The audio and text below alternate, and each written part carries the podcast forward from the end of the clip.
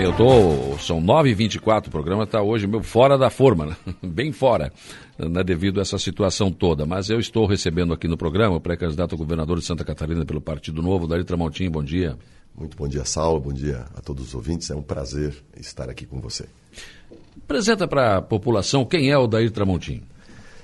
Eu sou um promotor de justiça, sou um professor universitário, moro há 33 anos na cidade de Blumenau, mas eu tenho inclusive um, um pezinho aqui no, no, sul do estado, né? Hum. Meus pais são daqui do sul do estado, minha mãe de Sombrio, meu pai de Jacinto Machado, e eu fui concebido aqui na, na cidade de Jacinto Machado e, e a minha mãe grávida de quatro ou cinco meses foi com meu pai há 60 anos atrás para Campo Herê, uma pequena cidade do oeste, onde sempre foram agricultores. Né? Eu nasci lá na, na agricultura, me criei lá, estudei em escola pública sempre. Depois fui para uma cidadezinha pequena lá chamada São Lourenço do Oeste, fica lá, divisa uhum. com o Paraná, onde fiz o meu segundo grau em escola pública também. E como naquele tempo não tinha estudo universitário no Oeste Santa Catarina, como existe hoje, eu fui para Florianópolis, onde me formei em Direito, passei no concurso e aí fiz a minha vida, a minha carreira toda no Vale do Itajaí e moro até lá, até hoje, lá na cidade de Blumenau como diria aquele político mais antigo, deixei o umbigo aqui, né? De, é, quase um umbigo aqui, né? Então, é, é para você ver que eu sempre brinco que eu sou um, um, dos candidatos talvez mais, com mais raízes, né? Porque eu hum. fui concebido no Sul, fui criado, nascido e criado no Oeste, formado no Leste e trabalho no Norte. Então, Pronto. eu tenho, tenho os quatro pontos cardeais aí no meu DNA, na minha trajetória, e isso até me facilita... Politicamente, a, a claro. A, é, eu nem penso politicamente, eu, é, facilita naturalmente, vai ser um, um, um, ativo, mas me faz ter certas é, raízes, uhum. conhecendo a cultura, as necessidades, as dificuldades de cada região. Isso é um ponto bastante importante, eu acabei identificando isso. O que levou daí a colocar o seu nome à disposição. Eu digo sempre isso, toda vez que você vai ser candidato ou a vereador, a prefeito, ou seja, na hora de colocar a cara no santinho, você pensa, né? Puxa vida, será? O que, que te levou a tomar essa atitude? É muita indignação. Eu é, venho de uma trajetória de uma família simples, como você sabe, estudando hum. escola pública, e consegui entrar no Ministério Público e achei que a minha contribuição seria a entrega para os meus filhos de um país melhor, porque você que tem mais ou menos a minha idade sabe que desde os anos 70 a gente vem eh, recebendo promessas de que o Brasil é o país do futuro. Né? Esse futuro Depois, nunca chega, e né? E o futuro nunca chega, nunca chega. E talvez esse futuro nunca chegou porque as pessoas de bem, de uma forma geral, se omitiram da uhum. participação na vida pública e permitiram que a política virasse uma profissão. Pior que isso, um negócio. E hoje o Brasil está num lamaçal, não precisa falar é, do porquê é, e como isso aconteceu, mas é, eu é, achei que seria o momento de eu dar a minha contribuição. Mas eu sempre achei, Saulo, que eu poderia fazer a minha parte combatendo a corrupção. Eu fui coordenador do GAECO, entrei com muitas ações, caçamos prefeitos corruptos lá no Vale do Itajaí, até deputado federal famoso, através de uma ação que eu fiz, virou ficha suja, foi depois até preso. E quando veio a Lava Jato, me veio um fio de esperança de que, de fato, num país que sempre teve a impunidade na sua agenda, estava prendendo ex-deputado, ex-ministro, ex-governadores e até um famoso ex-presidente da República foi para o cárcere. E imaginei que o Brasil agora vai. De repente, nós vimos a Lava Jato é, tomar um rumo que talvez fosse previsto, mas a gente sempre acreditava que pudesse ser diferente. E hoje o bandido virou mocinho e o mocinho virou bandido. E aí, em 2020, eu fui convidado pelo Partido Novo, um partido é, que é um partido diferente, que não nasceu de um outro partido, não nasceu de um sindicato, não nasceu de uma igreja, e sim da sociedade civil organizada que queria dar um grito de socorro para trazer um jeito de política diferente. E eu fui candidato.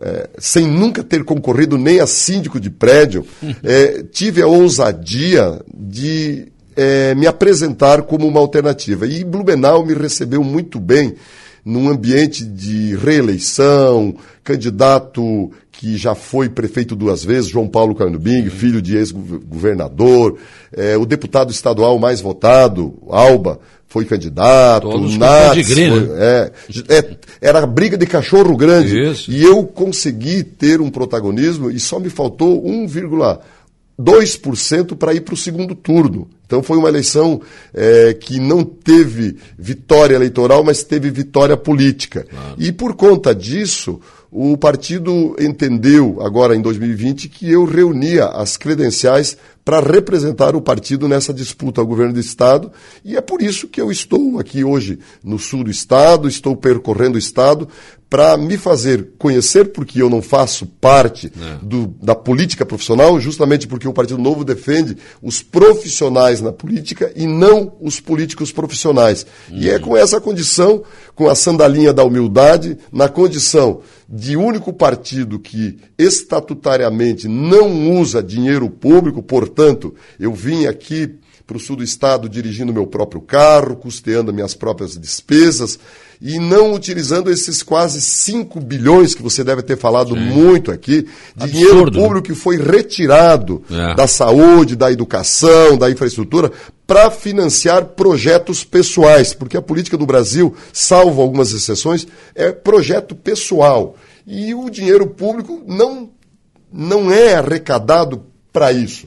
E com essa condição, repito, de quem não usa é, recursos públicos, pertence a um partido pequeno, mas que tem ideias é, bem estabelecidas, ideias firmes e, sobretudo, um jeito novo de fazer política que a gente quer é, credenciar nessa campanha de 2022 ao governo do Estado.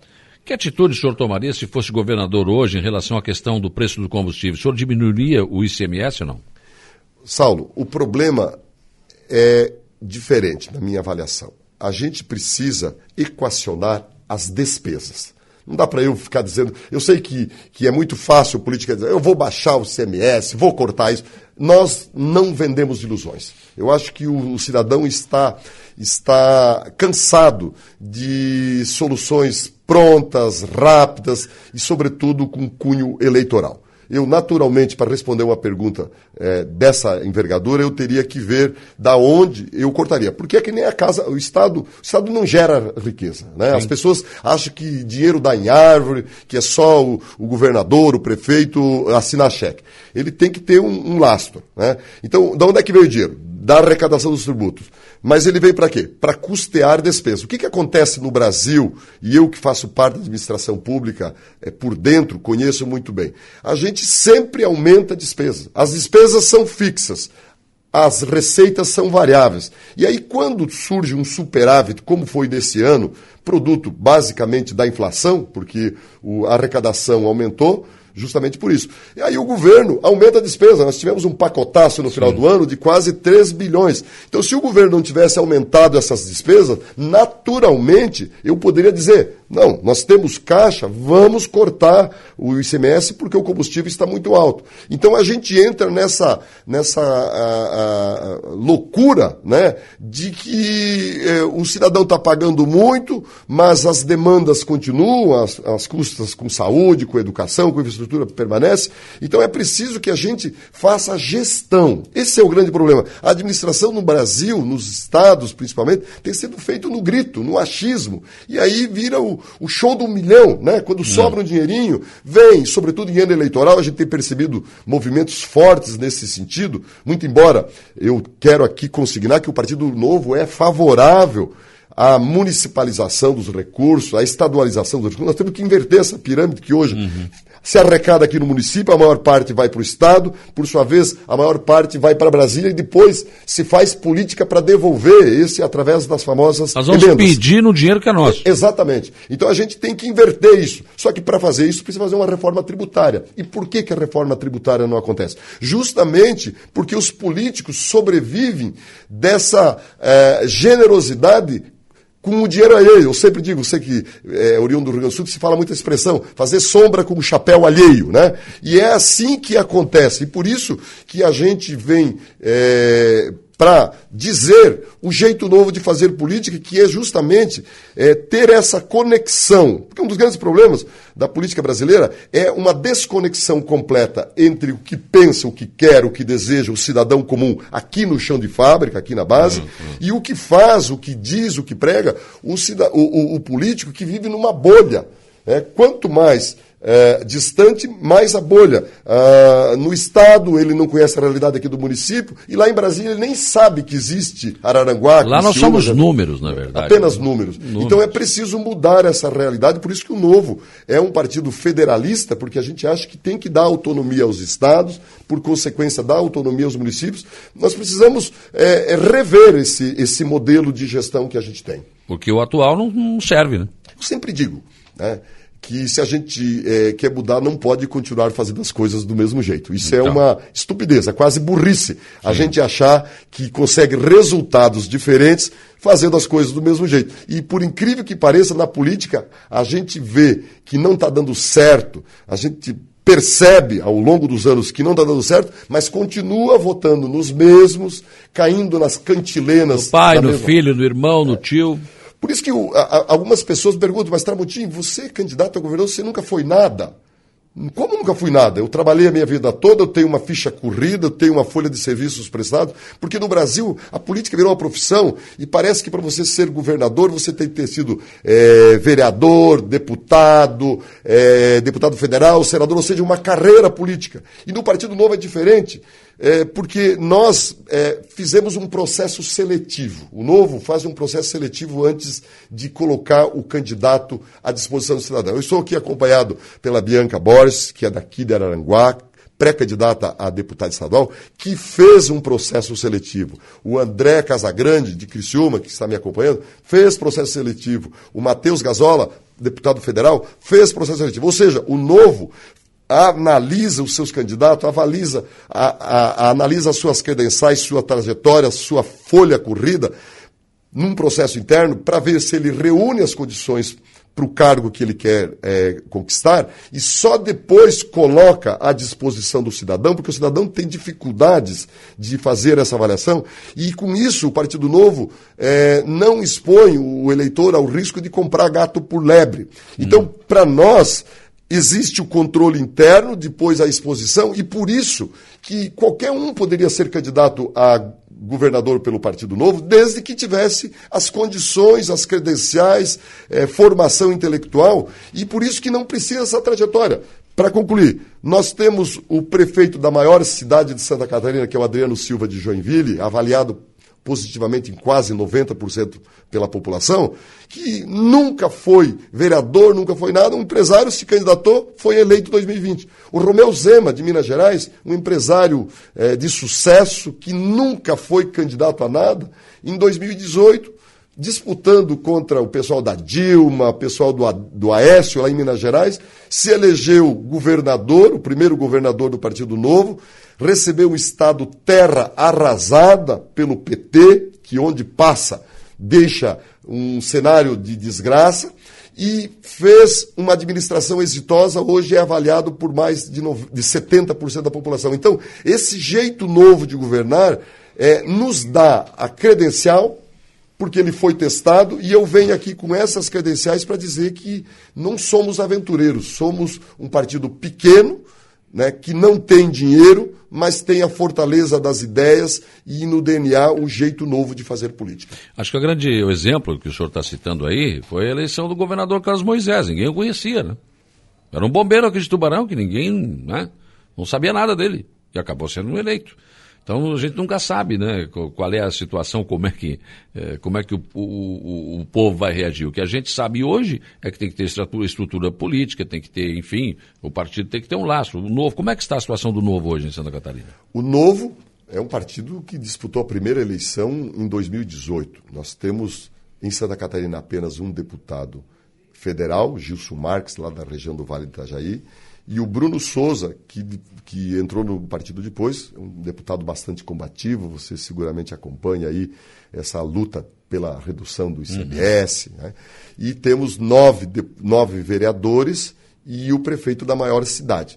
Para um partido que começou tão recentemente, nós entendemos que é bastante consistente. Os nossos é, oito deputados federais são guerreiros. Né? Marcelo Van Hatten, que você deve é, hum. conhecer, é do Rio Grande do Sul, um baita deputado, e sempre no, nos, nas avaliações dos rankings políticos, os nossos estão sempre dentre os dez. Então a gente tem um crescimento lento, mas consistente, um crescimento orgânico, e nós queremos agora é, fazer pelo menos quatro deputados estaduais, os três deputados federais, porque o partido tem se demonstrado consistente, a sociedade ainda deseja a mudança, mas a mudança ela precisa ser feita com cuidado, porque ela tem que ter lastro na consistência. Vou dar dois, dois exemplos. Nós tivemos é, três governadores nessa onda da novidade. O Moisés, aqui em Santa Catarina, que só está no governo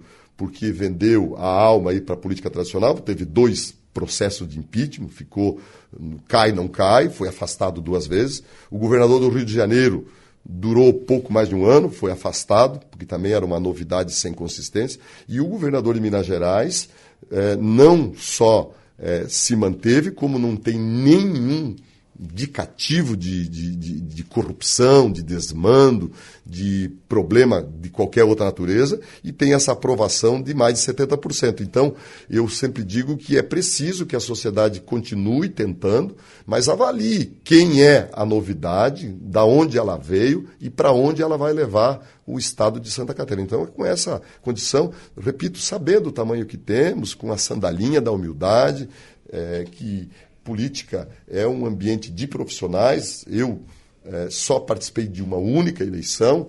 Os nossos pré-candidatos aqui nunca concorreram a nada, justamente porque a gente quer trazer os profissionais para a política, para tornar a política uma doação. Claro. E não um ambiente onde a pessoa vai fazer negócio, vai ganhar dinheiro. Esse é o, o nosso propósito, tanto que o Partido Novo não permite mais que uma reeleição.